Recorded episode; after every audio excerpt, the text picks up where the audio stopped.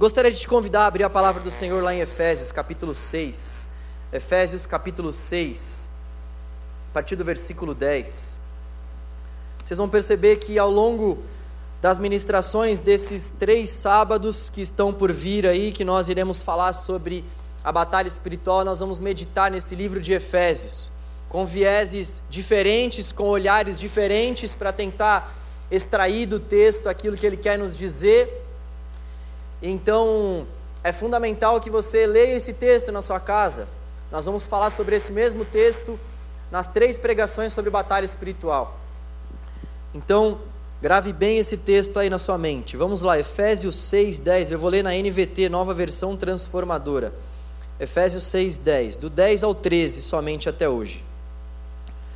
Uma palavra final. Sejam fortes no Senhor e em seu grande poder. Vistam toda a armadura de Deus, para que possam permanecer firmes contra as estratégias do diabo.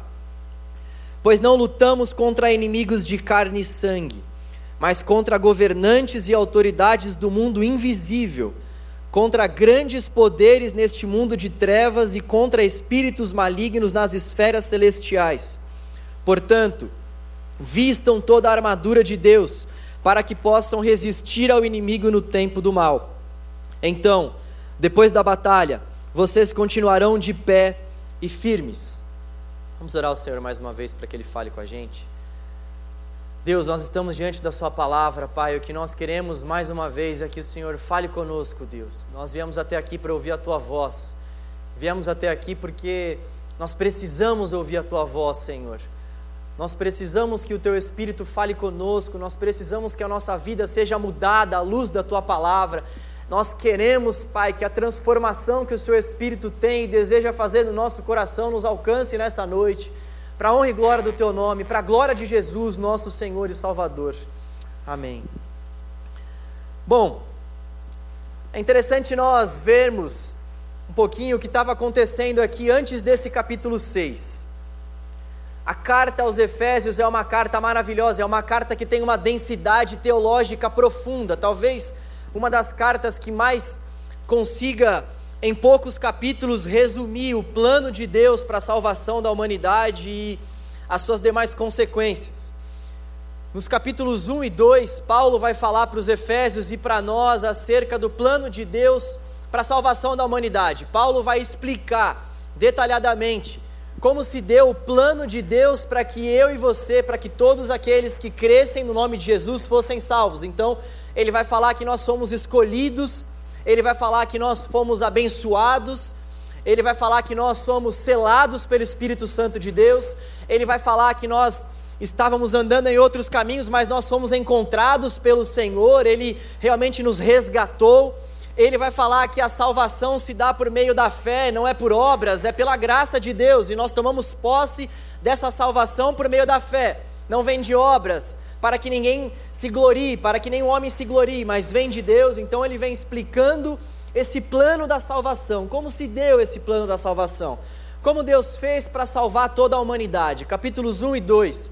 No capítulo 3, o apóstolo Paulo começa explicando um dos mistérios de Deus acerca da sua igreja. Ele começa falando que aprove ao Senhor, aprove a Deus demonstrar a sua multissabedoria, juntando judeus e gentios para formar a sua igreja. Ele então vai escrever para aqueles efésios que fazem parte da igreja do Senhor, tanto judeus quanto gentios. Então Deus ele revela o seu mistério, o mistério da formação da sua igreja, que abraça aqueles que vieram da descendência de Davi, mas também abraça aqueles que não vieram da mesma descendência, a saber, os gregos, os romanos, eu e você.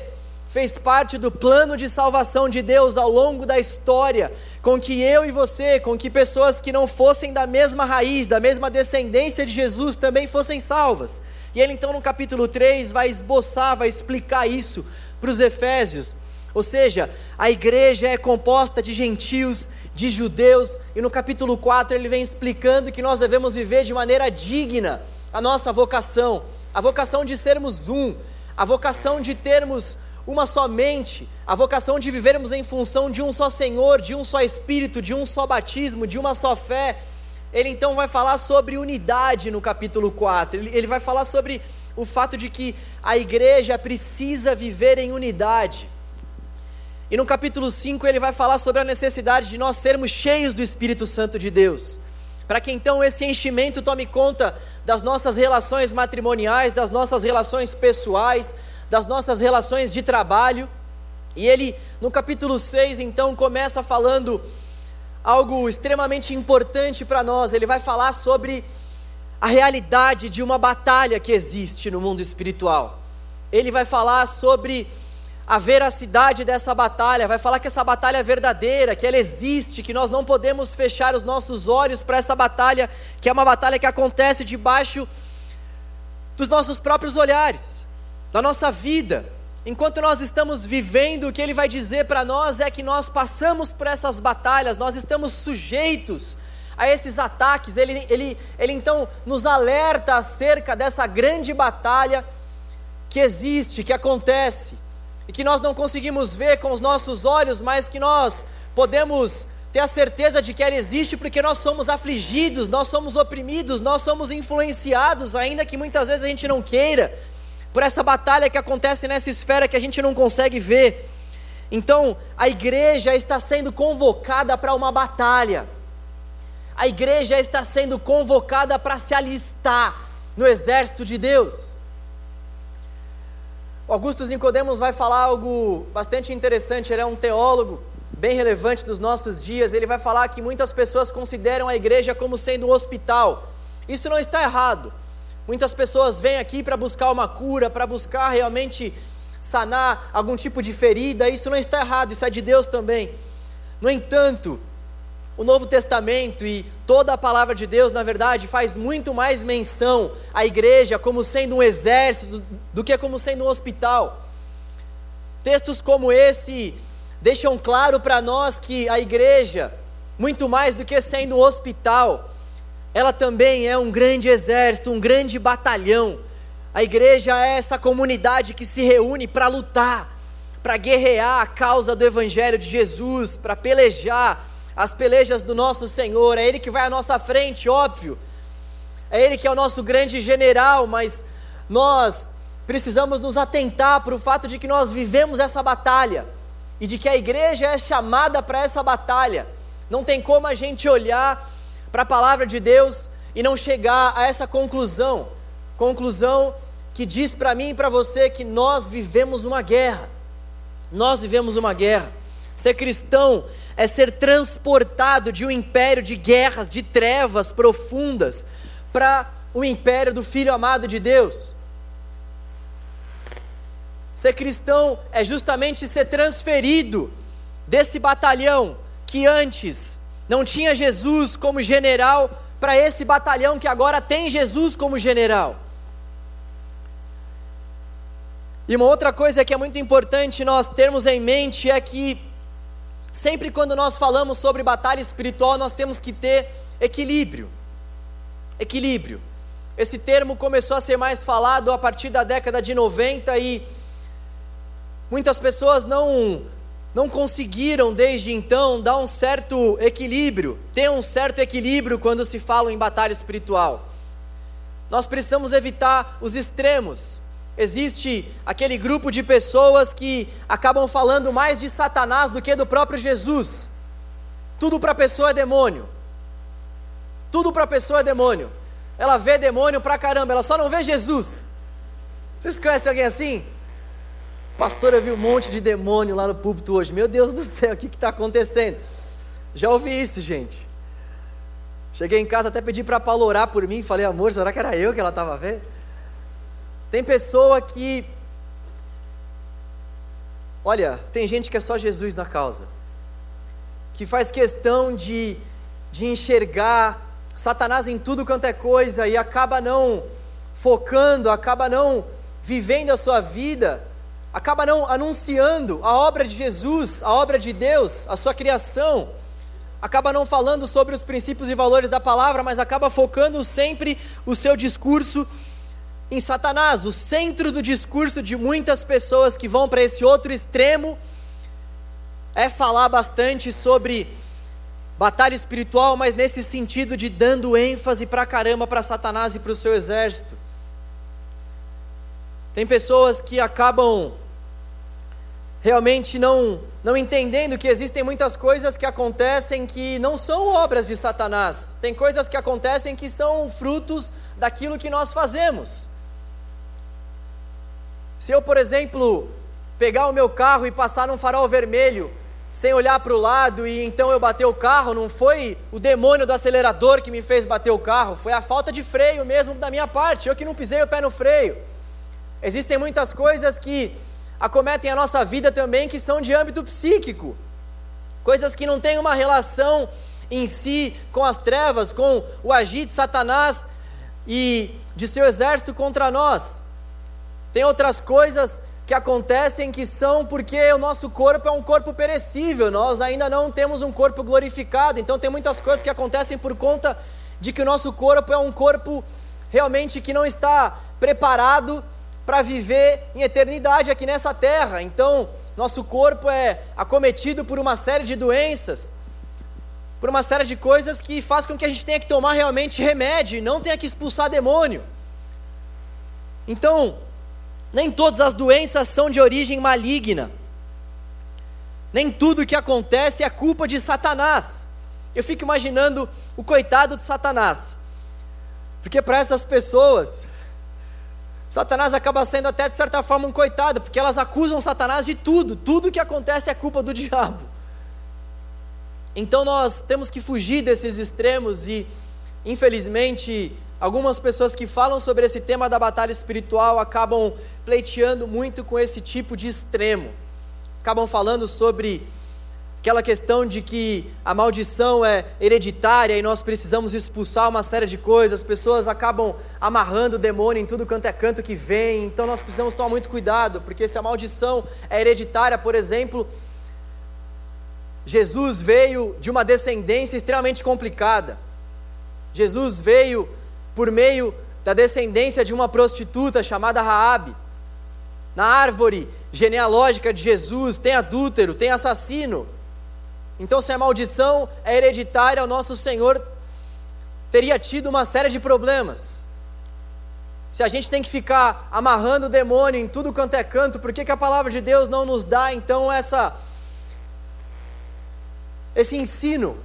Por que, que a palavra de Deus não fala para nós então que nós devemos ir atrás dos demônios? Pelo contrário, o que a palavra de Deus vai falar para nós é que nós devemos resistir, é que nós devemos nos revestir é que nós devemos buscar a santificação sem a qual ninguém verá o Senhor, e então, se nós, durante a nossa caminhada, durante o nosso processo de pregação, durante o nosso processo de serviço, se nós dermos conta, se nós dermos contra algum, algum demônio, ou então algumas dessas esferas malignas, nós, pela autoridade que há no nome de Jesus, vamos expulsar, nós, pela autoridade que há no nome de Jesus, vamos falar para que esses demônios saiam. Então, há uma grande diferença nesses extremos. E por outro lado, existe aquele pessoal também que é do outro extremo, que acaba sendo muito cético. Ah, eu não acredito nisso. Diabo, diabo é uma invenção. Diabo não existe. Diabo não é um ser pessoal. E essa galera também desse, desse outro lado acaba errando, porque nós não podemos nós não podemos subestimar que de fato nós temos um adversário. E esse adversário ele age de forma orquestrada. Nós vamos falar um pouco mais sobre esses nossos adversários no dia 20. Mas apenas a título de introdução para essa mensagem, nós não podemos descartar que Satanás age de forma orquestrada. Nós vamos ver que ele tem métodos. Nós vamos ver que existem alguns anjos caídos que tem que se reportar, ou melhor, que se reportam a Satanás. Há uma certa hierarquia no reino do mal para nos atacar, para ferir aqueles que são de Jesus, para tentar de alguma forma barrar a obra que o Espírito Santo de Deus tem para fazer por meio da igreja, e nós não temos como descartar isso à luz da palavra de Deus. Por mais que isso pareça algo extremamente sobrenatural, e é de fato algo sobrenatural, nós não podemos descartar a existência de um grande adversário que deu contra Jesus, que deu contra os discípulos, que insiste em dar contra mim a sua vida, que tem um exército maligno que insiste em nos afligir, nos oprimir. É óbvio que aqueles que são de Jesus não são tomados por possessões desses demônios e desse exército, mas ainda assim, é legal a gente entender que, mesmo nós estando em Cristo, nós vamos ser oprimidos, nós vamos ser afligidos, nós vamos ser atacados. E é por isso que é tão importante nós falarmos sobre esse tema da batalha espiritual. Sem ir sem ir para esse para esse extremo que vai ver demônio em tudo, sem ir para esse outro extremo que não vê demônio em nenhum lugar, que fala que demônio não existe, mas buscando um equilíbrio à luz da palavra de Deus, buscando tratar esse assunto com a seriedade que ele merece, porque há uma luta que está acontecendo. Há uma luta que acontece. E nós precisamos ter isso firmemente na nossa mente, porque se nós não soubermos que essa luta de fato acontece, nós vamos acabar definhando no meio dessa guerra, nós vamos acabar enfraquecidos no meio dessa guerra simplesmente pelo fato de que nós não enxergamos que essa guerra acontece, está debaixo dos nossos olhos. Esse texto que nós lemos, ele vai apresentar para nós algumas informações iniciais da guerra. A primeira informação que esse texto nos apresenta é sobre o local dessa guerra. Onde essa guerra acontece? Nós vimos, nós podemos ver no versículo 12 que essa guerra acontece nas esferas celestiais. Essa batalha que nós estamos falando, ela acontece nas esferas celestiais, ou seja, há uma batalha sendo travada em uma esfera que nós não podemos ver. Há uma batalha que é travada e a palavra de Deus nos afirma isso por meio desse texto no âmbito que os nossos olhos não conseguem ter acesso. Mas isso não quer dizer que essa batalha não exista, pelo contrário. Nós podemos sim dizer que essa batalha existe, em primeiro lugar, porque a palavra de Deus nos afirma que essa batalha existe, e nós podemos também dizer que essa batalha existe, porque eu tenho certeza que você já foi afligido por essa esfera, que você e eu já fomos afligidos de alguma forma por, alguma, por algum tipo de ataque que a gente conseguiu notar que não era um ataque no âmbito normal, no âmbito natural. Nós somos atacados, nós somos tentados, o papel de Satanás, do nosso adversário e do seu exército, dessas, desses principados, dessas potestades, que é um dos nomes que nós demos, que nós damos para essas esferas, que nos atacam, que nos afligem. E isso acontece na esfera espiritual e traz desdobramentos para nós nessa nossa esfera visível, nessa nossa esfera do nosso dia a dia. E é importante a gente entender, em primeiro lugar, o local dessa guerra, porque quando a gente entende o local dessa guerra, nós conseguimos entender também quais são os nossos adversários. Como eu falei, nós vamos nos aprofundar mais nessa questão dos nossos adversários no dia 20. Mas apenas para trazer um pouco mais de profundidade para esse ponto acerca do local a gente pode ter a certeza de que nessa terra, aqui, no aqui, no hoje, nos nossos dias, essas lutas, essas esferas nos afligem e o fato de nós entendermos que a nossa luta não é nessa nossa esfera física faz com que a gente entenda que os nossos adversários também não são adversários que, em última análise, são dessa esfera que nós podemos ver é por isso que o apóstolo vai dizer na continuação que a nossa luta, a nossa briga, a nossa guerra não é contra a carne, não é contra pessoas, não é contra sangue, não é contra aquilo que as pessoas podem gerar. Mas a nossa luta é contra essa esfera que atua sendo orquestrada por Satanás no âmbito que nós não conseguimos ver. Quando a gente entende isso, a gente consegue ter muito mais misericórdia, piedade, compaixão das pessoas, a gente consegue ter muito mais entendimento sobre com quem nós estamos de fato lutando. Quando a gente entende que essa luta acontece no âmbito celestial, numa esfera que nós não podemos ver. Então, o primeiro ponto que esse texto deixa para a gente muito claro é que há essa batalha e o local onde essa batalha acontece é nessas esferas celestiais. Em segundo lugar, esse texto vai falar para nós a causa dessa guerra. Toda guerra tem uma causa. Toda guerra que aconteceu ao longo da história foi por conta de uma causa. E essa guerra que nós travamos, ela não é diferente, existe uma causa para essa guerra. E a causa dessa guerra está no versículo 13: os ataques do nosso adversário. Nós estamos em guerra porque nós somos atacados pelo nosso adversário. Um dos papéis de Satanás é justamente nos atacar. Um dos papéis desses, desses seres que atuam nessas esferas que nós não podemos ver é nos, é nos oprimir, é fazer com que nós venhamos de fato ser derrubados. Então, a causa dessa guerra são os ataques do nosso adversário. Nosso inimigo nos ataca.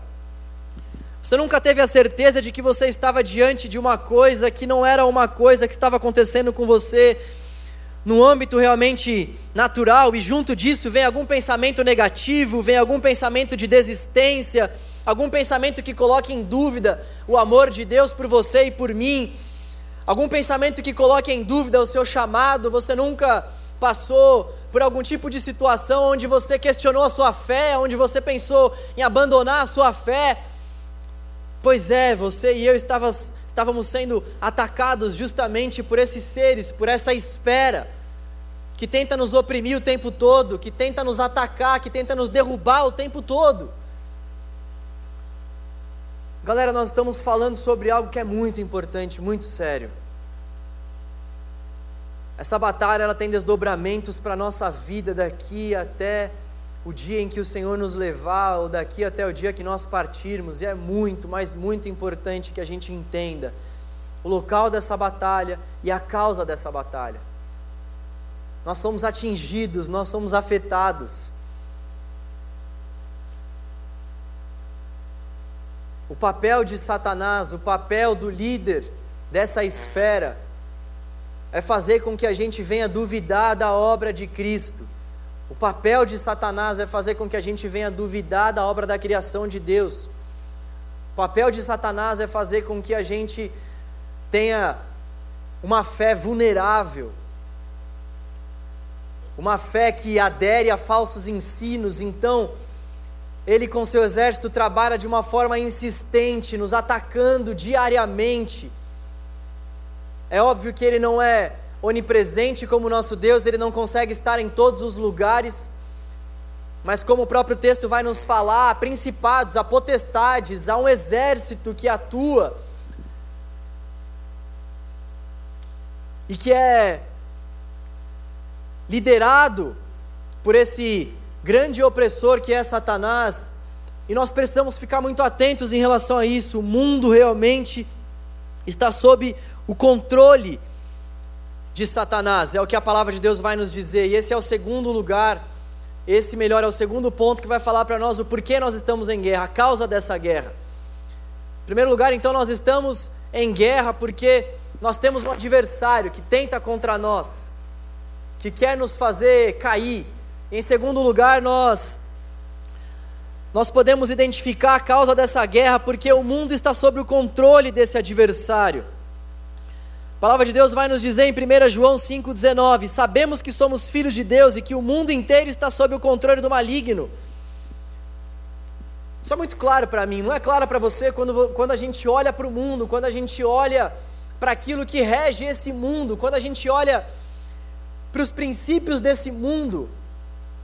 Nós podemos ver sexo, nós podemos ver dinheiro, poder, são os três principais princípios que grande parte dos eruditos vão nos dizer que comandam a nossa sociedade e não há maldade nesses princípios em si. O sexo é bom, o dinheiro é bom.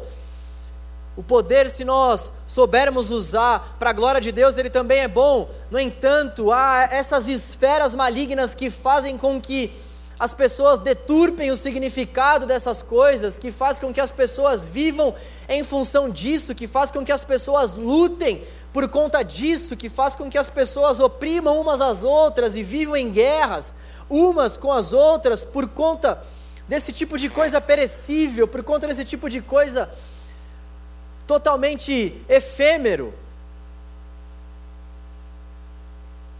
E nós podemos nós podemos olhar aí para fora e ter a certeza de que o mundo não está bem de que os filhos estão matando os pais, de que os pais estão matando os filhos, de que as pessoas estão se suicidando, de que uma série de catástrofes vem acontecendo, isso vem sendo cada vez mais frequente, recorrente em nossos dias, e a explicação para isso é que o mundo realmente jaz do maligno, que o mundo está realmente sofrendo as influências dessas esferas, que há uma série de pessoas que, que são influenciadas por essas esferas, que há uma série de filhos da desobediência que sofrem consequências gravíssimas em suas vidas por conta da, do, do poder de influência que essas esferas exercem sobre as suas vidas. Muitas pessoas acabam não falando sobre isso, ou quando falam sobre esse tipo de influência, vão falar sobre influências negativas, vão dar outros tipos de nome, mas quem conhece a palavra de Deus, quem sabe o que realmente está acontecendo à luz da palavra de Deus, pode afirmar que o que está acontecendo é porque o mundo está sob o controle dessas esferas. Mas dizer que o mundo está sob o controle dessas esferas não é dizer que essas esferas operam de uma forma deliberada. Tudo o que acontece, acontece debaixo da permissão do nosso Deus, porque se essas esferas, de certa forma, podem controlar a vida daqueles que vivem na desobediência, o nosso Deus é maior do que tudo e do que todos, e agindo o Senhor, ninguém pode impedir. Esse é um suspiro de esperança para nós. Por mais que a gente viva sob a influência dessas esferas, agindo o Senhor, ninguém pode impedir. O Senhor é muito maior do que qualquer uma dessas esferas, o Senhor é maior do que qualquer uma dessas potestades, desses principados. Agindo o Senhor, ninguém é capaz de impedir. E então, nós estamos no ponto que vai falar para a gente que essa, essa guerra existe por conta de uma causa. E essa guerra também existe por conta da nossa própria natureza humana. A palavra de Deus vai falar para nós que há uma, há uma batalha sendo travada entre a nossa natureza humana e o Espírito Santo de Deus. Todos aqueles que receberam Jesus como Senhor de sua vida, todos aqueles que depositaram a sua fé em Jesus, todos aqueles que decidiram viver não mais para si, mas para o Deus que nos salvou, que nos amou, que nos elegeu, que nos selou, todas essas pessoas, elas passam a viver essa luta entre fazer a vontade de Deus e fazer a sua própria vontade. Essas pessoas, elas recebem o Espírito Santo de Deus, já não há mais nenhuma condenação para elas, mas há uma luta a ser vivida. E essas pessoas, então, elas passam por essa luta. E é por conta dessa luta que nós também podemos dizer que essa guerra existe, essa luta que há dentro de nós, entre essa nossa natureza humana e a, o Espírito Santo de Deus, também é a causa dessa guerra. Então nós temos uma nova consciência dada por meio do Espírito Santo de Deus, mas aquilo que está correndo no nosso sangue é o sangue do nosso pai Adão. Então nós nos vemos diante desse conflito. A gente, dia após dia, busca fazer a vontade do Senhor, e é uma guerra intensa, é uma guerra diária, é uma guerra que nós não podemos titubear, nós não podemos baixar a guarda, porque quando nós menos esperamos, quando nós menos nos demos conta, nós podemos sofrer algum tipo de ataque, então nós podemos ser oprimidos por essa guerra, afligidos, atingidos por essa guerra. Então, essa guerra também existe por conta dessa nossa briga entre o nosso velho eu e o nosso eu transformado pelo Espírito Santo de Deus. Nós vimos até agora, então, resumindo, que há uma batalha que existe no âmbito espiritual, no âmbito que nós não conseguimos ver. Mas, embora nós não conseguimos ver, essa batalha existe. E nós sofremos consequências por conta disso. Nós vimos que nós precisamos buscar um equilíbrio. Nem ir para o lado de achar demônio em tudo e nem ir para o lado também de ser cético, um equilíbrio, saber que essa batalha existe, buscar, à luz da palavra de Deus, entendimento sobre essa batalha. Esse texto de Efésios nos relata o local dessa batalha, o local dessa batalha é nas regiões celestiais, nas regiões que nós não podemos ver. Isso vai dizer para mim e para você que a nossa luta é também contra esses principados e potestades, contra essas forças malignas. E a causa dessa guerra é porque nós temos um adversário, e é porque também nós brigamos com a nossa própria natureza. Essa essa natureza que nós tínhamos antes de termos um encontro verdadeiro com o Senhor. E nós também podemos ver, à luz desse texto, a preparação que nós precisamos ter diante dessa guerra. O local, a causa e agora a preparação. O versículo 11 e o versículo 13 vão falar para nós que nós devemos nos vestir, vistam-se, ou seja, preparem-se. Preparem-se. Preparem-se porque de fato nós seremos atacados. Preparem-se porque de fato nós seremos perseguidos e é extremamente importante sabermos por que nós estamos em guerra para que a gente possa buscar essa preparação. Gente, o que veio ao meu coração muito forte quando eu estava orando e buscando direcionamento do Senhor para a próxima série que nós iríamos tratar foi justamente esse ponto aqui. Esse ponto é um ponto extremamente importante para nós. Eu atendo uma série de jovens, converso com muitas pessoas que não se dão conta de que estão vivendo uma batalha, e se não estão vivendo essa batalha, se, essa, se essas pessoas não se dão conta disso, como elas vão se preparar? Como que a gente vai se preparar se a gente não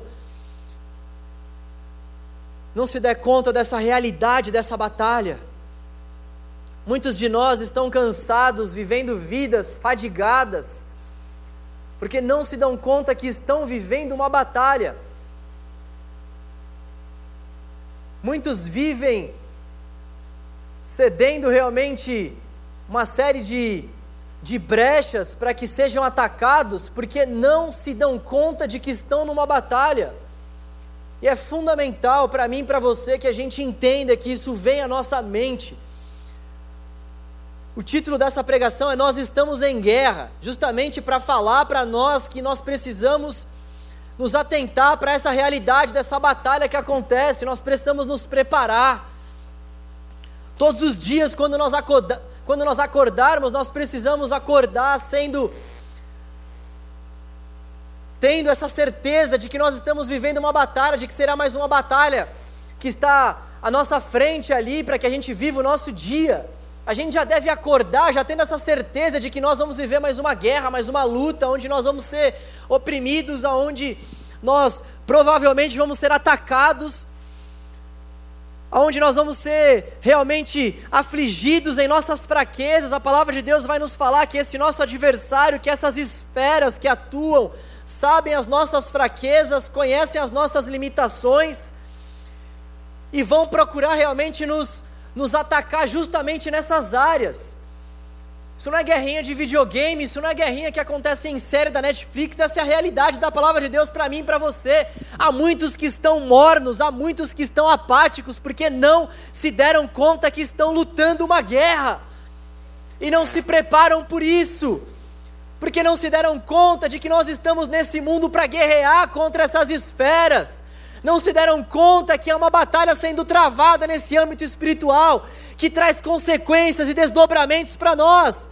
Isso faz com que a gente fique morno, isso faz com que a gente fique aflito, isso faz com que a gente duvide do Evangelho, isso faz com que a gente se afaste do Senhor, da obra do Senhor, isso faz com que a gente não sirva a Deus mais com o mesmo afinco, com o mesmo fervor. Nós precisamos entender que nós estamos diante de uma batalha, de uma guerra, e precisamos nos preparar para isso. Precisamos nos preparar para isso. Estamos diante de uma guerra, sempre quando você acordar, ao longo do seu dia, quando você for deitar, eu e você precisamos nos dar conta disso. Precisamos nos dar conta disso. Você já deve ter vivido algum dia na sua vida onde você teve a certeza de que você estava sendo tremendamente atacado. Quem nunca? Aqueles dias que você fala: Meu Deus do céu, algo diferente aconteceu no meu dia hoje. Alguma coisa aconteceu aqui eu senti alguma coisa de diferente. Galera, isso é real. Isso é real e nós precisamos estar muito preparados para isso. Estar preparados para isso. Grande parte da apatia que toma conta da nossa geração é porque a nossa geração não discerniu que está em guerra, que está em batalha. Então nós procuramos a igreja, nós vivemos a nossa vida na igreja não como se nós fôssemos um exército, mas como se a gente viesse para cá para viver a nossa vida aqui como se aqui fosse um clube, como se aqui fosse uma busca por entretenimento, como se a gente estivesse aqui para buscar saciar os nossos próprios desejos, como se a gente estivesse aqui para ouvir um louvor legal e para sair daqui sentindo umas coisas bacanas. Nós estamos aqui para nos prepararmos para essa guerra. Nós estamos aqui para ver como que juntos a gente pode ajudar um ao outro nessa batalha. É fundamental que a gente se prepare para isso. É fundamental que a gente não viva a nossa vida simplesmente deixando os dias nos levarem. Nós falamos sobre isso um pouquinho na semana passada.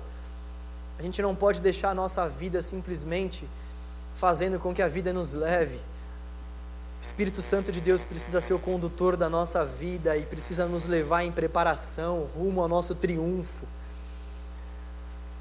Espírito Santo de Deus é quem deve reger os nossos dias, é quem deve comandar a nossa vida, para que nós vivamos a novidade de vida diária que Ele tem preparado para nós, para que a gente possa ser assistido em meio a essas batalhas, para que a gente possa ser amparado em meio a essas lutas, em meio a essa guerra, a escape para nós, a salvação para nós, a vitória em Cristo para nós.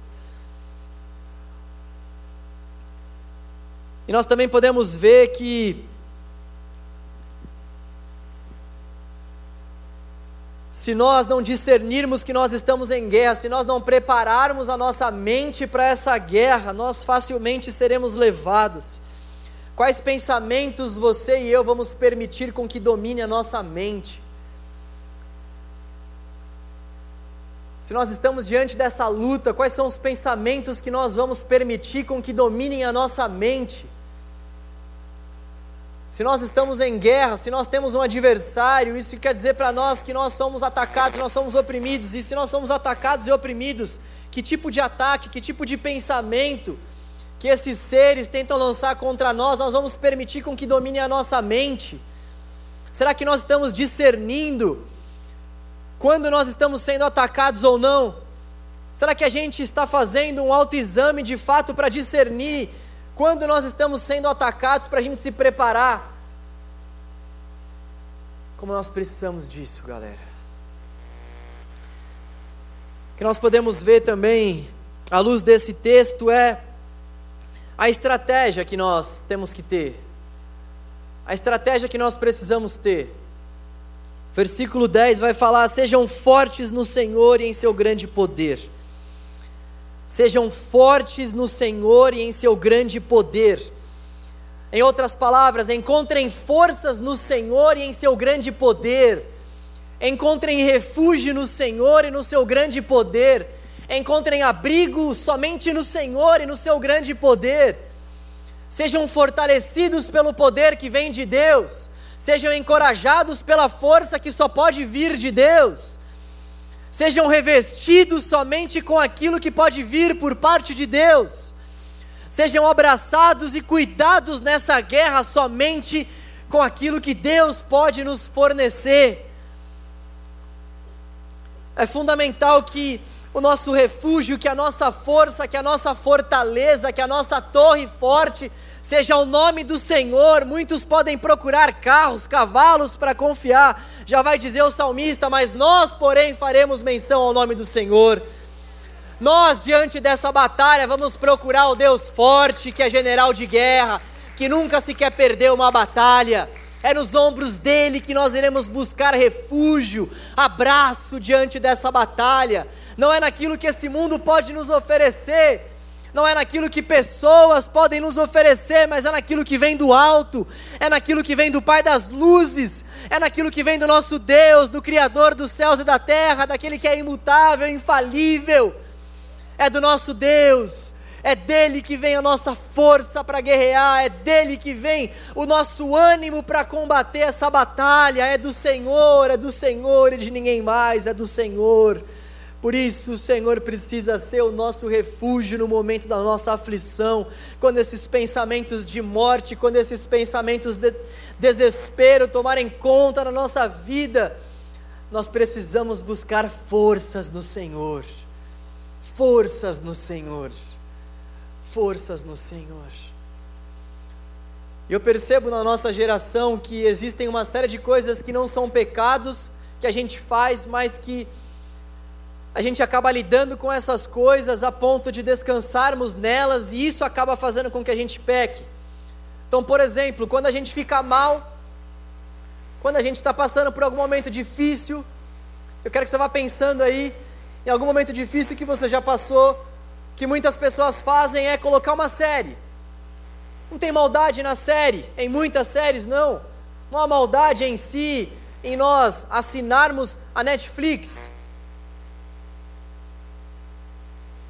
Mas há uma deturpação no nosso coração quando a gente, diante de uma aflição, vai buscar refúgio na Netflix. Não há mal nenhum em jogos, não há mal nenhum em nós ficarmos nas redes sociais. Mas esse não pode ser o nosso refúgio, a nossa geração, ela tem um desafio muito muito tênue. Ela tem um desafio muito delicado em saber lidar com essas coisas que o nosso mundo pode produzir, com esses benefícios que muitas vezes a tecnologia nos traz, sabendo conversar com esses benefícios, mas não sabendo depender desses benefícios, não dependendo desses benefícios, não depositando a sua esperança nesses benefícios. Então, quando vem o momento de angústia, de tribulação, muitos de nós não conseguimos buscar refúgio no Senhor, porque o Senhor não é o nosso refúgio. Nós não temos intimidade com o texto, nós não temos intimidade com o Deus da palavra, então a palavra não consegue nos ler. Então a palavra já não é mais para nós fonte de vida, fonte de salvação, então a palavra não é mais para nós manancial, fonte de águas que, que podem realmente trazer calma, tranquilidade para o nosso coração, justamente porque a gente deposita a nossa fé nessas coisas, que em si não são pecados, mas que a gente acaba fazendo com que se tornem ídolos para o nosso coração.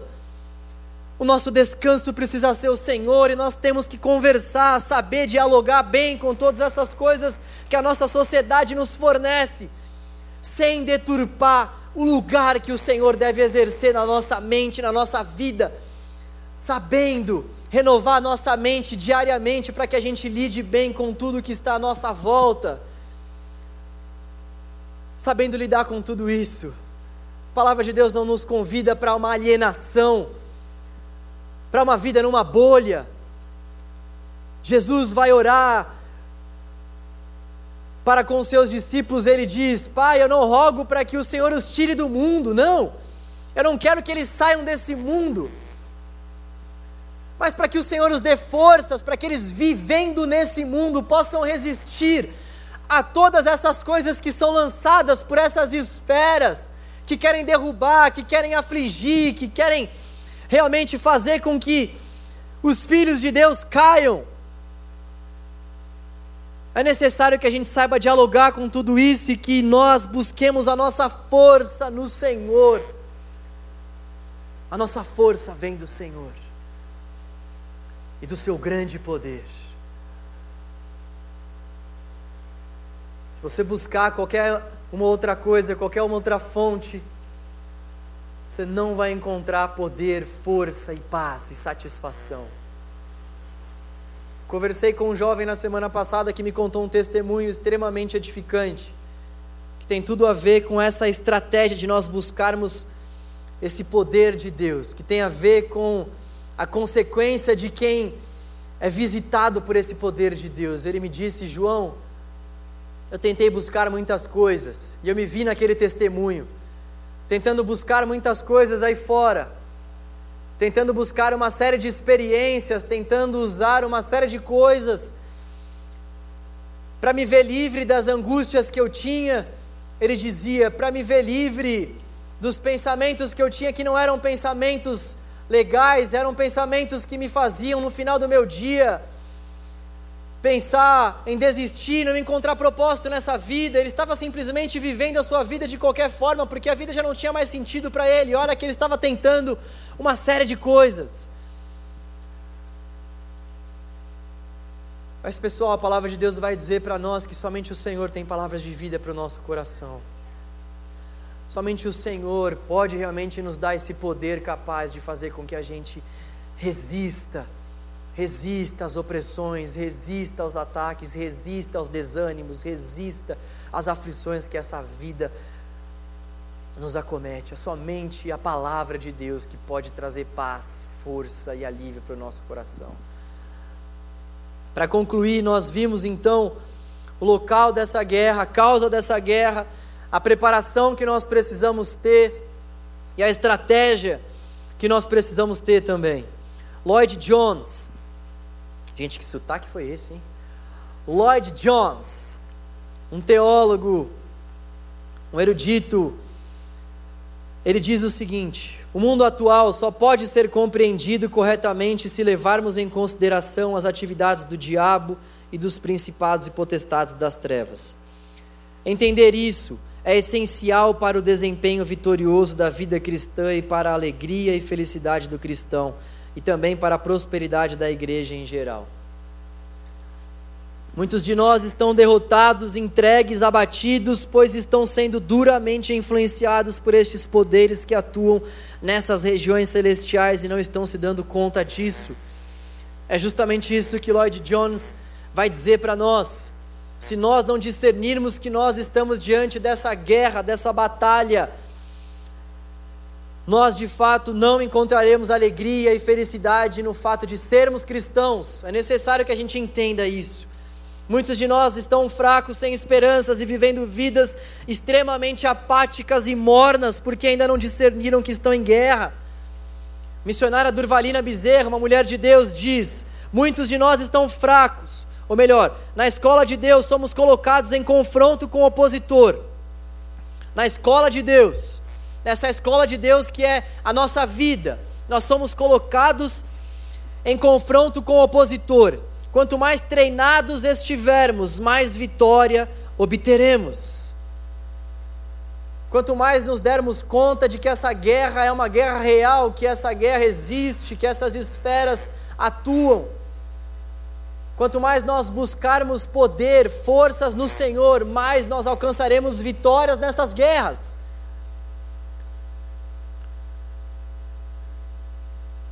Quais lutas você tem vivido? Se tem uma outra coisa que eu também fico bastante pensativo sempre quando eu falo sobre esse tipo de assunto, é quais lutas eu tenho vivido, sabe? Porque se a palavra de Deus vai falar que nós estamos em guerra, quais guerras eu tenho vivido? Um outro mal da nossa geração que nós precisamos combater é que a gente não vive nenhuma luta muitas vezes e para nós está tudo bem. Eu converso com muitas pessoas que falam para mim: Poxa, eu não estou vivendo nenhuma luta. Eu fico na minha, claro, procuro ir de um lado e de outro, tentando achar alguma coisa, mas Jesus teve luta. Jesus estava agonizante diante da cruz, suando gotas de sangue, pedindo para o Pai passar aquele cálice, agoniado, aflito. O apóstolo Paulo tinha um espinho na carne, um mensageiro de Satanás, que ele pedia para Deus tirar, tirar, tirar, mas Deus disse a ele: A minha graça te basta. Fica de boa, a minha graça te basta, mas ele tinha uma luta. Nós vemos que as pessoas ao longo da história, homens e mulheres de Deus, travam lutas, lutas contra essas esferas, lutas contra essas esferas. E uma das perguntas que fica para nós diante de tudo isso que nós vimos é: quais são as lutas que nós temos vivido? O que, que você tem que consertar diante de Deus? O que, que eu tenho que consertar diante de Deus? Qual que é a luta no meu interior que eu travo? Que eu preciso do poder de Deus para alcançar vitória? Eu não posso simplesmente viver a minha vida sem discernir quais são esses campos de luta que eu tenho vivido, que eu tenho sido afligido, que eu tenho sido atacado. Se eu sou filho de Deus, eu estou numa guerra. E se eu estou numa guerra, eu vou sofrer ataques. E se eu vou sofrer ataques, quais são esses ataques? Quais são esses ataques? Você consegue discernir quais são os ataques? Quais são os ataques? Existem uma série de pessoas que não conseguem discernir, e, esse talvez seja justamente um dos pontos que você precisa contra-atacar o ponto do orgulho, ou o ponto que vai dizer que você se acha uma pessoa perfeita, o ponto que vai dizer que você se acha bom bastante para viver em comunidade e não tem pecado algum, o ponto do orgulho, o ponto daquelas pessoas que preferem olhar mais para o defeito dos outros do que para os seus próprios defeitos. Então você conversa com as pessoas, ah, não tenho luta, mas nossa, aquela pessoa ali tem uma luta. Mas e a sua luta, cara pálida? a luta da pessoa, que seja a luta da pessoa, se você puder ajudá-la, ajude-a. Se você se você se lembrar e trate de se lembrar, ore, mas qual é a sua luta? O Senhor nos chamou antes de nós apararmos a grama do vizinho para a gente aparar a nossa própria grama.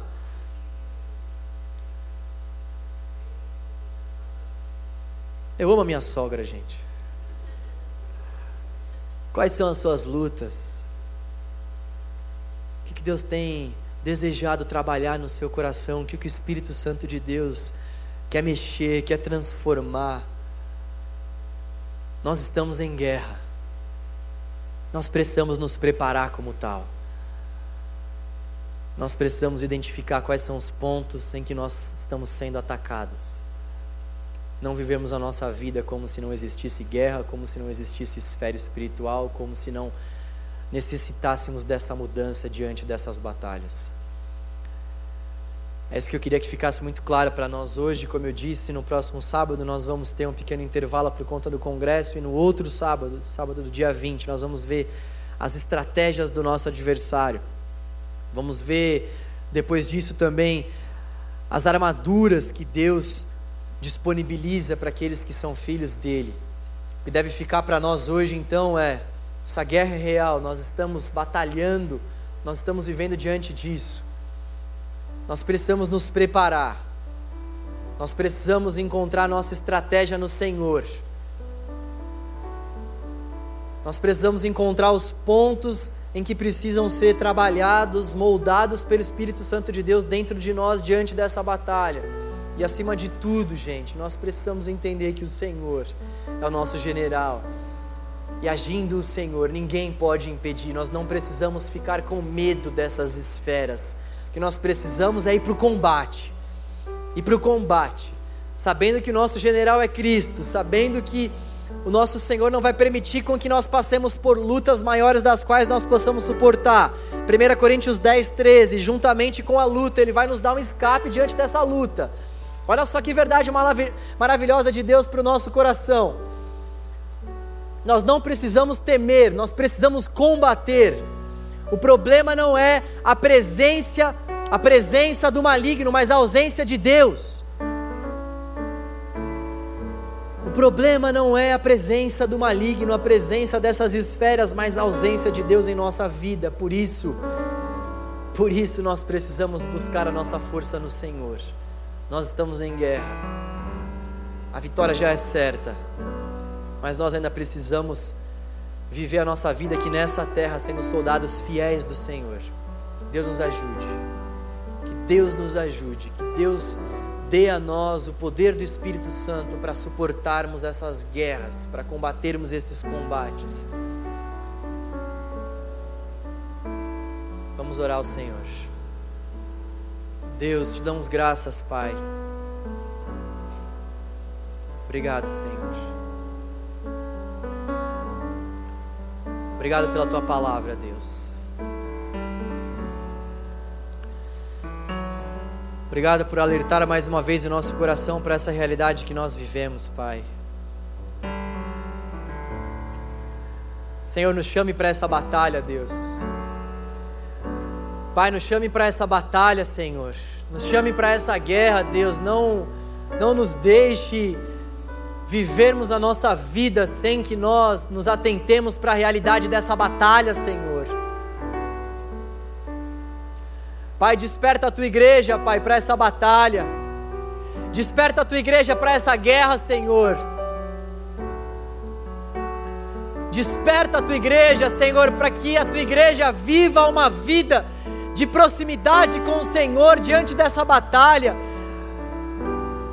Pai, nós não queremos ter medo, nós queremos temer o Teu nome, depender do Teu nome, Senhor, buscar poder no, te, no Teu nome, Pai, no Senhor. Pai, nós queremos suplicar a Tua ajuda diante desses combates, a tantos jovens aqui, Senhor, que estão sofrendo combates tremendos, Pai, combates grandes, Pai. Há tantos jovens aqui que estão sendo oprimidos, Senhor, por essas esferas. Ó oh, Deus, ó oh, Deus, com que em nome de Jesus, Pai, com que em nome de Jesus essas tentações, Senhor, sejam vencidas, com que em nome de Jesus essa guerra seja vencida pela autoridade que há no nome do Teu Filho, pelo poder que há no sangue de Jesus, com que essas vitórias sejam vencidas pelo Teu povo, Senhor de acordo com a tua vontade, de acordo com o teu querer. Oh Deus, ajuda-nos, Deus, ajuda-nos. Ajuda-nos, Pai, a resistirmos ao diabo, para que ele fuja de nós. Ajuda-nos, Pai, a resistirmos ao nosso adversário diante dessa guerra, para que nós, nos refugiando no Senhor e no Seu grande poder, encontremos refúgio, força, abraço. Oh Deus, seja o socorro bem presente daqueles que estão pensando em desistir. Seja a força, Senhor, daqueles que estão tão enfraquecidos, que já nem sequer mais desejam viver as suas vidas nessa terra. Seja, Senhor, a torre forte daqueles que já não conseguem mais nem sentir a tua presença e o teu toque, Deus. Livre o teu povo das mãos do maligno e de seu exército. Livre os teus jovens desses ataques. Livre os teus filhos e as tuas filhas dessas opressões. Liberte o teu povo, Senhor. Liberte o teu povo, Senhor, desses ataques. Oh Deus nome de Jesus, Pai. Em nome de Jesus. Aleluia. Aleluia. Nós vamos cantar mais uma vez com o coração grato que Ele é a nossa rocha eterna, a nossa rocha forte. Eu quero que você faça isso, tendo a certeza de que, mesmo diante das guerras que você pode viver e que eu posso viver, Ele é a nossa rocha forte. Ele é o rochedo da nossa salvação. Ele é a rocha que sustenta a igreja. Ele é a pedra angular no qual as nossas, na qual as nossas vidas estão alicerçadas e firmadas. Nós podemos passar por dificuldades, provações e tentações, mas a nossa rocha é o Senhor. A nossa rocha está viva Torre forte é o nome do Senhor, os justos correm para ela e eles serão amparados, salvos. Rocha eterna é o nome do Senhor.